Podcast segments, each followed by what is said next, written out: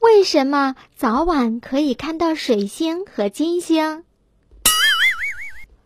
水星和金星都在地球绕太阳运行轨道的内侧，也就是说呀，它们在比地球更靠近太阳的地方绕着太阳运动。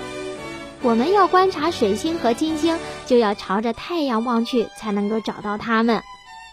白天的时候，由于天空太亮，水星和金星的踪迹被淹没了；深夜，我们背向太阳，也就背离了水星和金星的地方。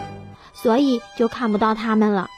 只有在早晨呀破晓时分和傍晚夕阳西下的时候，我们才能够看到水星和金星。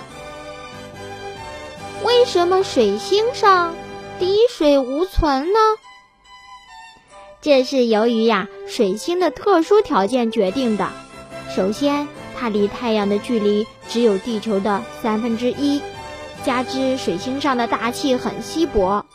阳光的热力在长达两千一百一十二小时的白天，将水星的表面烤的是火辣辣的，使它在阳光直射时的表面温度高达四百三十摄氏度。所以说，水当然就无存身之地了。